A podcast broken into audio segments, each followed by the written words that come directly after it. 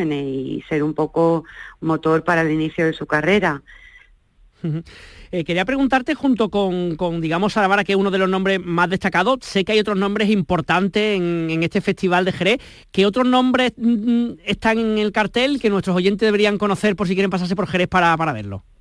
Sí, bueno, tenemos este año a la gran Manuela Carrasco, que cierra nuestro festival. Abrimos con Sara y cerramos con Manuela Carrasco, que inicia aquí su gira de despedida de los escenarios. Y bueno, tenemos estreno de Jerezanos, como no podía ser de otra manera, Joaquín Grilo. Eh, tenemos también a Beatriz Morales, que debuta en el Teatro Villa Marta, y a Mercedes Ruiz. Pero bueno, grandes compañías como Úrsula López, eh, Ana Morales, eh, el espectáculo de Eterno de la compañía de Carlos Rodríguez, y bueno, La Moneta, Ana Morales, Farruquito, David Coria, es que no quiero dejarme ninguna, Esteve Paño, en fin, tenemos una gran variedad de compañías y de estilos diferentes.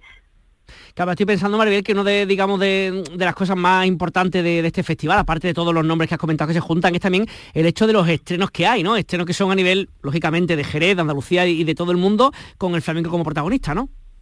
Sí, estrenos, sí, tenemos varios. No es el objetivo principal, el del festival, eh, tener todos los días estrenos, pero sí creo que nos gusta, claro, que los artistas, además ellos, eh, les gusta poner aquí eh, por primera vez su espectáculo, porque, bueno, como además es un punto de encuentro para programadores, pues les gusta iniciar aquí el estreno de un espectáculo.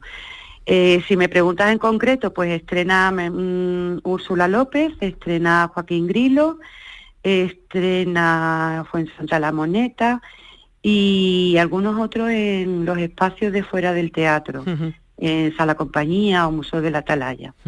Eso quería preguntarte, junto con toda esta actuación entendemos que son el Teatro de Villa Marta, ¿no? donde se celebra eh, este festival, también sabemos que hay muchas cosas, he visto por ahí, por ejemplo, Bermú Flamenco, ¿no? actividades que se hacen fuera, digamos, del propio teatro, donde también se acerca un poco, imagino, el flamenco de otra manera a la gente que visita Jerez o a los jerezanos, ¿no?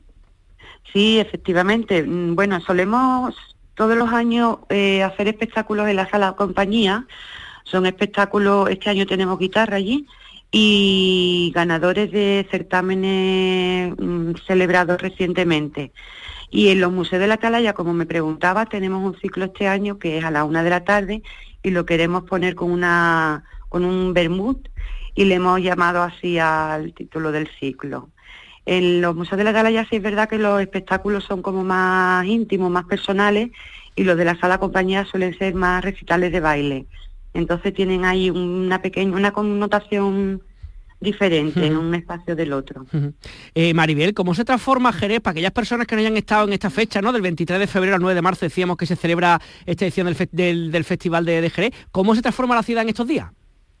Bueno, eh, la festival, la ciudad se transforma muchísimo, se vuelca con el público mm, que viene de fuera, con los visitantes, el festival si no tendría sentido si no se celebrara en Jerez. Jerez cuna de compás y de flamenco, con lo cual pues mm, suele ser habitual ver aquí pues las peñas o ver los tabancos con actuaciones, pero en el festival se convierte en una ciudad mucho más flamenca. Y bueno, se puede ver, pues además de los espacios de celebración de espectáculos, pues te ves a los cursillistas yendo, de un curso a otro, vestido con, no les da tiempo ni de quitarse los zapatos de baile porque van de un curso a otro o van, terminan el curso y se van inmediatamente al espectáculo que empieza a las seis y media.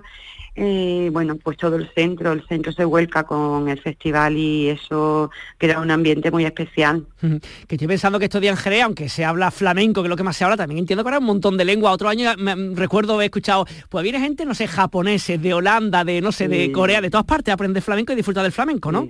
sí, es increíble.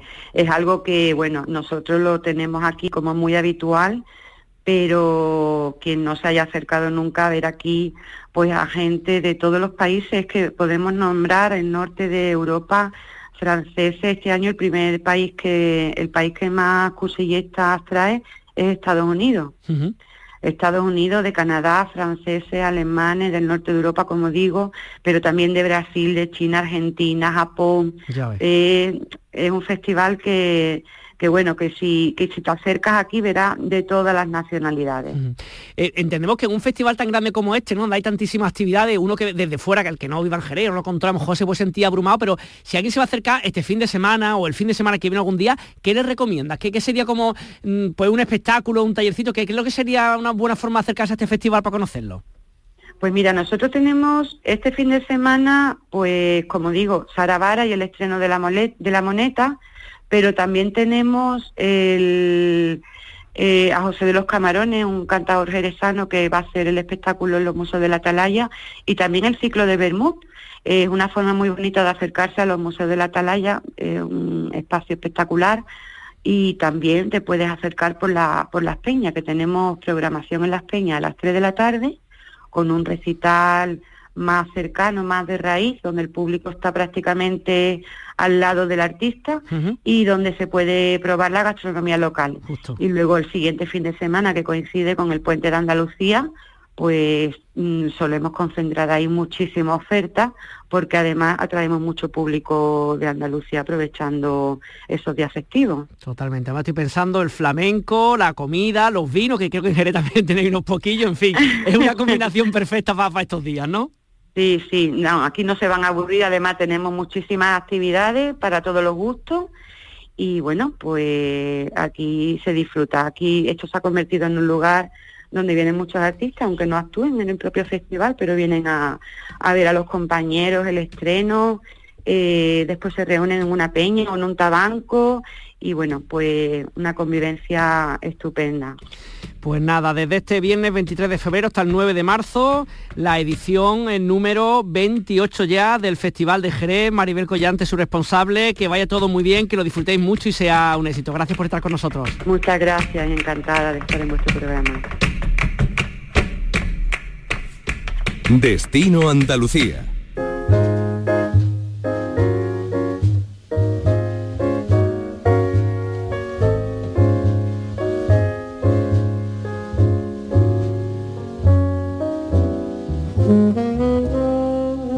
Decíamos que este programa de turismo hoy va a estar muy dedicado al mundo de la música y los próximos minutos los dedicamos a hablarles cómo pueden escuchar de jazz y de turismo.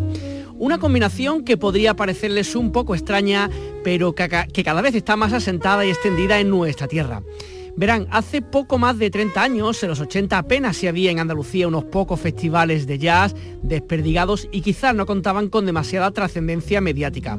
En pleno 2024, si mirásemos el número de festivales, conciertos y encuentros relacionados con el jazz como protagonista, la cifra se habría elevado exponencialmente.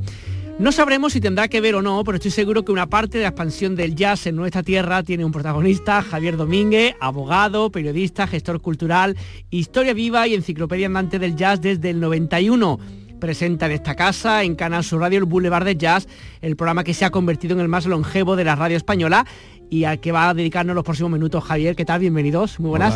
bien, bien hallado, muchas gracias por tus palabras. Oye, por tu invitación. Que estaba pensando, mirando un poco la biografía tuya de cuando comienzas eh, tu relación más directa o con el programa del jazz principio de los años 90 ahora, me decías que había un páramo en el mundo del jazz en nuestra tierra y cómo ha crecido en estos años, ¿no? Sí, la verdad es que había mucha, había mucha buena intención, pero no se consolidaba casi nada. Habían actuaciones muy puntuales en los focos básicamente universitarios, Sevilla, Granada, eh, también aisladamente en Cádiz, en Málaga, en Almería, en fin, un poco en toda Andalucía, pero eran cosas muy puntuales, no había organización de festivales mm, por las instituciones, excepto algunos, los primeros festivales que se celebraron en los 80 en Sevilla y en Cádiz y en Málaga también, pero era una cosa muy dispersa. Afortunadamente con, el paso del tiempo se ha venido consolidando y hoy en día no hay prácticamente ayuntamiento ni diputación ni ayuntamiento más grande o más pequeño que no organice un festival de jazz. De eso quería preguntarte, Javier, ¿cómo ha cambiado en nuestra tierra el hecho de, la querencia o el gusto por el jazz eh, para que haya esta eclosión ¿no? en estos años, ¿no? una cosa de un día para otro?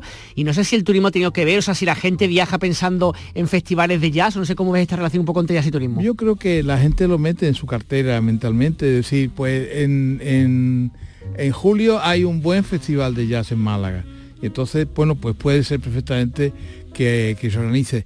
En Huelva, en, tal sitio, hay también un festival de jazz esos días. Coincidimos que lo pasamos muy bien el año pasado de forma un poco accidental.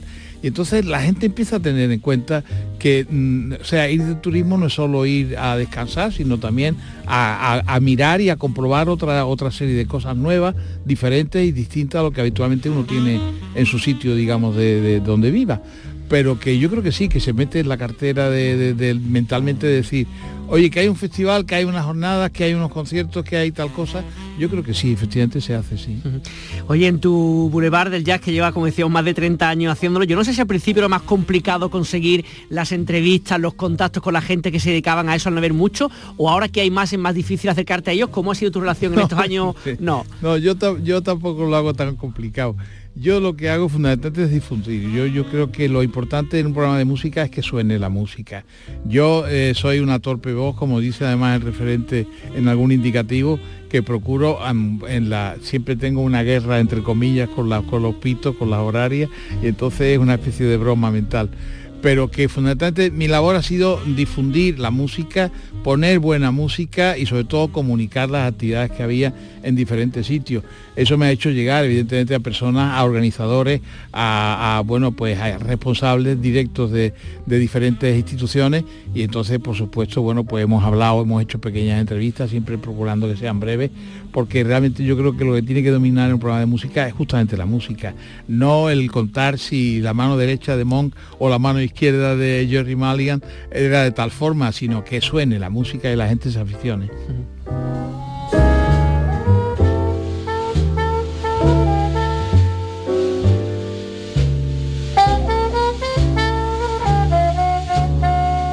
Escuchando, Javier, para que no sabemos de jazz? Cuéntanos.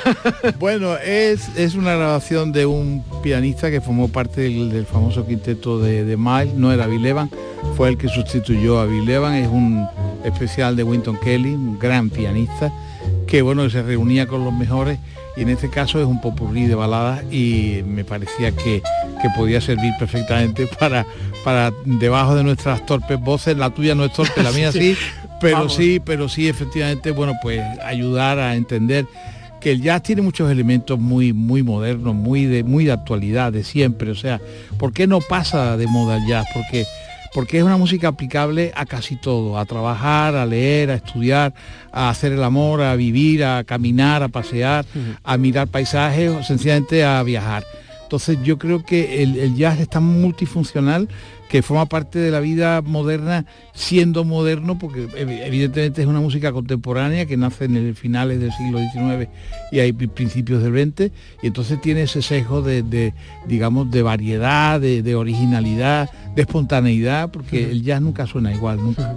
También quiero preguntarte, hemos hablado un poco del jazz en nuestra tierra, en Andalucía, si cogiéramos un calendario, por ejemplo, este 2024 o cualquier año pasado reciente, ¿cuáles serían, no sé, las dos, las tres, las cuatro citas ineludibles que hay en nuestra tierra, en Andalucía, con el jazz como protagonista?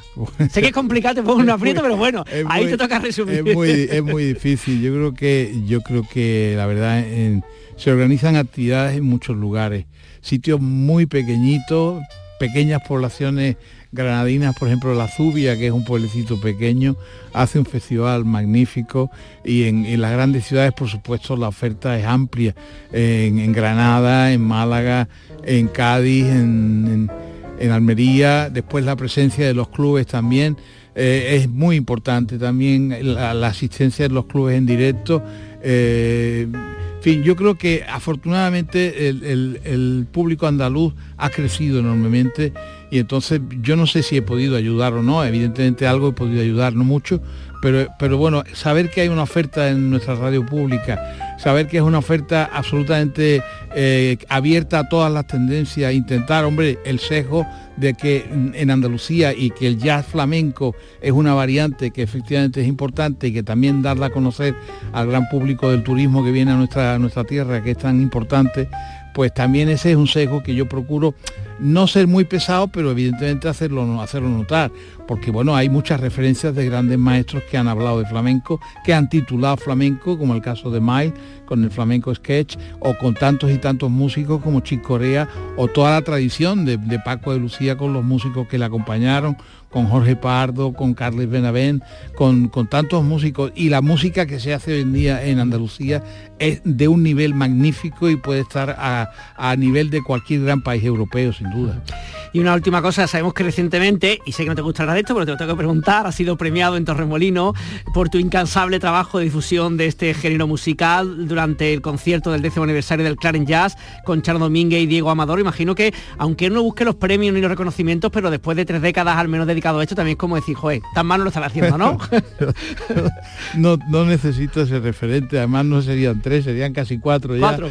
Porque son casi, bueno, sí, sí, casi cuatro que empecé justamente con actividades de cuando empezaba la universidad en Málaga, ya teníamos un pequeño programa de radio. O sí, la verdad para mí es emocionante. La actividad de clubes como el Claren o como otros clubes que hay en Andalucía que son magníficas, que son muy necesarias. El jazz en directo no tiene nada que ver con el jazz grabado y mucho menos con los programas de jazz en la radio, con, el, con, con la propia circunstancia de que yo lo que hago es eso, pero pero cuando la música se vive en directo y se puede se puede notar y estar un poco pendiente de la de la fin de las de las claves que tiene las miradas los silencios es magnífico y te, te, lo pasas muy muy bien. Igual ocurre o yo procuro que ocurra en mi programa o sea intento crear complicidades ámbitos ambientes atmósfera para que no sea sencillamente oír música sino saber que detrás de esa música hay una historia que si no te la sabes te la inventas. Porque no porque además puede ser una pieza musical como es esto instrumental que no tiene uh -huh. que no tiene letra no pero dice joder esto me acuerdo me recuerda tal y te, te recuerda pues y, y, recordar es otra forma de vivir también evidentemente pero en fin que yo hago lo que puedo como, como dice aquel y eso sí, lo vivo muy intensamente porque como dijo el bueno de Dexter, mi amor es la música, mi vida es la música 24 horas al día, que dice en la película de Tavernier, eh, alrededor de la medianoche y me, me, yo me identifico mucho con esa idea. Mi vida es la música y mi amor es la música. Javier Domingo, muchísimas gracias. Gracias a ti siempre, muchas gracias.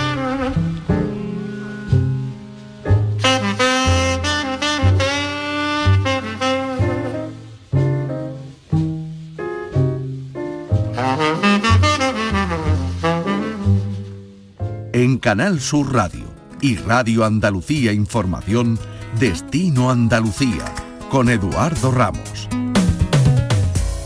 Con la primavera y la Semana Santa a la vuelta de la esquina, les acercamos ahora hasta el aeropuerto de Málaga para conocer qué previsiones tienen para este año después de un 2023 de récord con más de 22 millones de pasajeros viajando en las instalaciones aeroportuarias más importantes de Andalucía. Allí nos lo cuenta nuestra compañera María Ibáñez.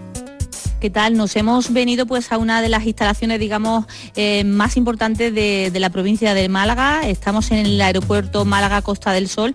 Eh, un aeropuerto que, por cierto, vamos a recordar, el año pasado batió récord en número de pasajeros, eh, con más de 22 millones de pasajeros a lo largo del 2023, pero que en enero ya, en el primer mes del año, pues ya ha batido también récord de pasajeros, con 1,4 millones de pasajeros, un 20% más que el año, que el año pasado. Pedro Vendala es el director del aer aeródromo malagueño. Eh, Pedro, no sé yo si mmm, 365 es lo habitual en un mes de invierno, de, de febrero. ¿Esos datos qué apuntan? Pues hola María.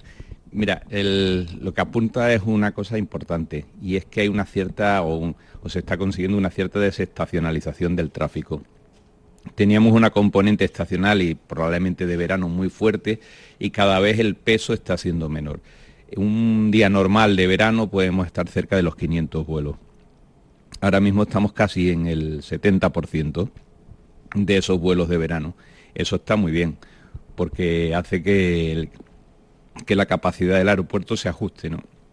que los trabajadores eh, no sean estacionales y que sean fijos, y en general que, la, que nos adaptemos mucho más con nuestros recursos a las necesidades de, del aeropuerto. ¿no? Lo bueno de, de, todo esto es que tenemos un empleo, un empleo, estructural y la riqueza que se genera también. Se batió récord el año pasado y cómo se aventura este 2024, porque vamos a recordar que la Semana Santa está a la vuelta de la esquina, apenas si falta poco más de, un mes. ¿Qué previsiones hay para, este año, Pedro? Pues para este año tenemos eh, resultados que todavía no, no vamos, podemos anticipar porque lo tienen que anunciar las compañías aéreas pero lo que nos están anticipando son resultados, nos indican que vamos a ser un año positivo, positivo con respecto al año pasado. Ya algunas de nuestras grandes compañías como Ryanair sí que ha anunciado su temporada de verano y otras muchas lo estarán haciendo probablemente en las próximas dos, tres semanas. Ya a principios de marzo podemos trasladar más o menos cómo nosotros estiramos, estimamos que va a ser el verano, más o menos. El Reino Unido sigue siendo el principal eh, pues, eh, emisor de, turistas aquí a la Costa del Sol. ¿Va a seguir siendo esa la tónica en, este 2024? Pues sí, mira, el, mercado británico es nuestro principal mercado y este año 2024 vamos a recuperar los niveles del año 2019, cosa que no había ocurrido hasta ahora. Y esa es la buena noticia sigue siendo nuestro principal mercado, es estructural para el turismo en la Costa del Sol y por tanto volveremos a ver todas esas compañías aéreas británicas que estamos acostumbrados a ver. Pedro, ¿qué mejoras en la terminal del aeropuerto malagueño van a poder encontrar los pasajeros que, que deambulen por aquí, por estas instalaciones?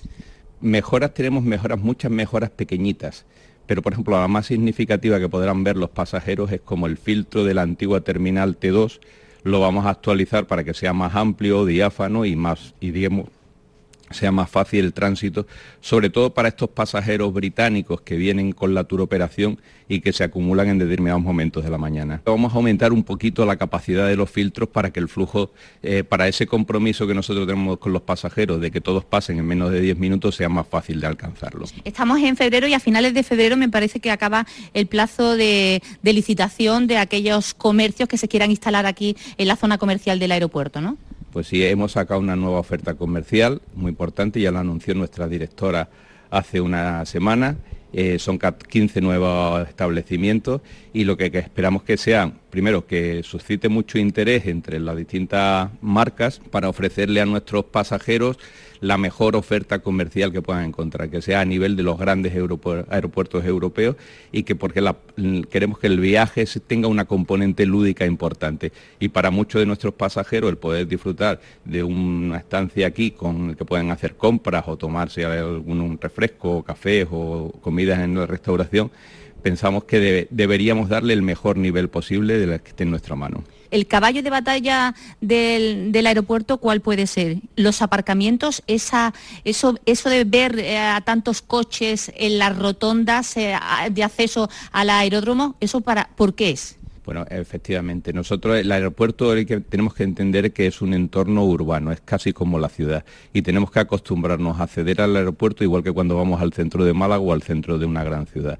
Y es importante que lo entendamos así porque tenemos que tener un flujo ordenado para que ningún pasajero pueda llegar a perder el vuelo porque llegue tarde por una cuestión de atascos. Para eso lo que hacemos es los aparcamientos que disponemos, tenemos una política de ordenación y que haya capacidad suficiente en todo momento, tanto en llegadas como en salidas, pero sobre todo para aquellos pasajeros que tienen que coger un vuelo y que tienen que dejar su coche o que viene un acompañante y los acerca. Entonces, por lo que siempre recomendamos a los pasajeros es que se hagan uso, si van a dejar a un acompañante, va a dejar a un pasajero, que haga uso de esos 10 minutos gratis que tenemos en el aparcamiento express, donde puede venir con tu pasajero, tu acompañante, dejas al pasajero y ya continúas tú. Y con eso lo que evitamos es eso, esas aglomeraciones en los entornos del aeropuerto que pueden dificultar el normal acceso para otros. Pero está dando resultado porque eso también un poco lo que obliga es que a esos 10 minutos nos, eh, nos quedamos todos en el, en el mismo radio para esperar al, al pasajero que venimos a, recoger y se forma también un poco ese caos en, el aparcamiento de los 10 minutos. Bueno, hoy día existen muchas herramientas informáticas, incluso AENA en, su, aplicativo da información en tiempo real de cuándo llegan los aviones y cuáles son el tiempo estimado en tomar tierra.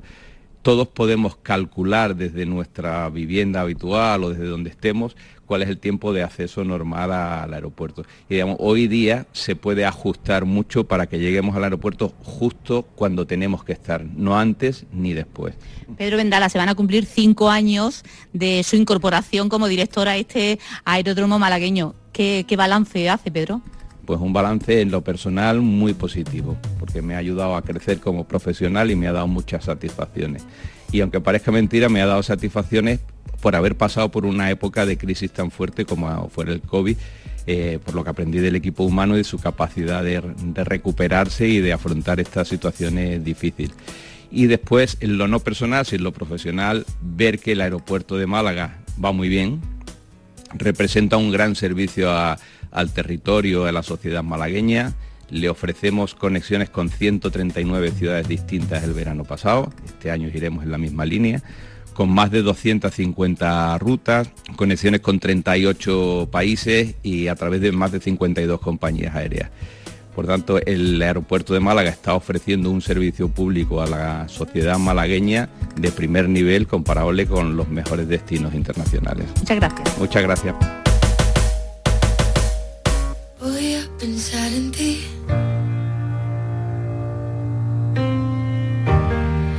No olvidar tu nombre.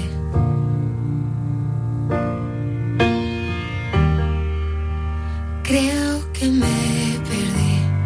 No sé por qué ni dónde. Este viernes podemos escuchar en Almería a la banda Morgan que sigue presentando en directo su último disco The River and the Stone y además sus clásicos de toda la vida, después de un año en el que han estado en muchos de los festivales más relevantes de nuestro país, el Madcore, el Sonorama o el BBK Live, la banda ofrece conciertos en salas y teatros. La cita en un rato va a ser en la almeriense Sala Berlín Social Club.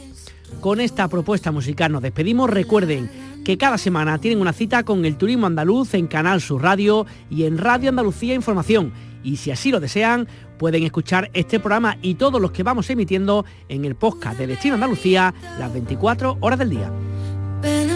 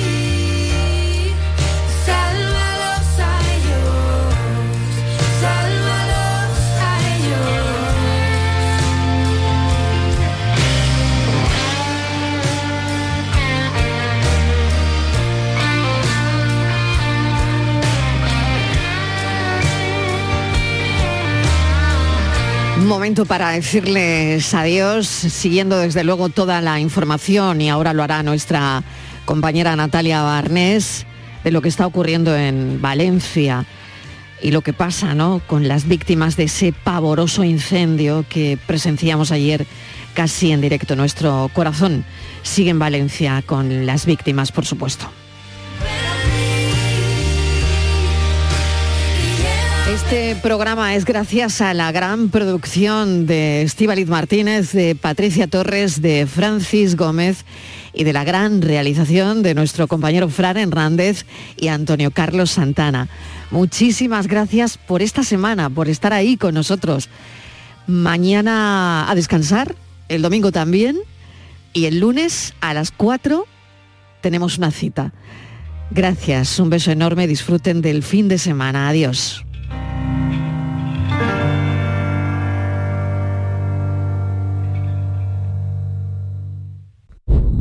Esto no es un anuncio. es una advertencia. Sé de un lugar que te romperá en mil pedazos, que entrará por esas grietas y se quedará a vivir en ti. Aléjate de ellos. Aléjate de Lorca, Paco y Picasso. No preguntes por Lola. Pero si a pesar de todo se te ocurre visitar Andalucía, no digas que no te lo advertí. Cuidado con el Andalusian Crash. Fondos Europeos, Ministerio de Hacienda, Junta de Andalucía. El sábado ya tienes plan. Desde las 3 de la tarde, Alcoyano Málaga y todo un Almería Atlético de Madrid en la gran jugada de Canal Sur Radio con Jesús Márquez. Contigo somos más Canal Sur Radio. Contigo somos más Andalucía.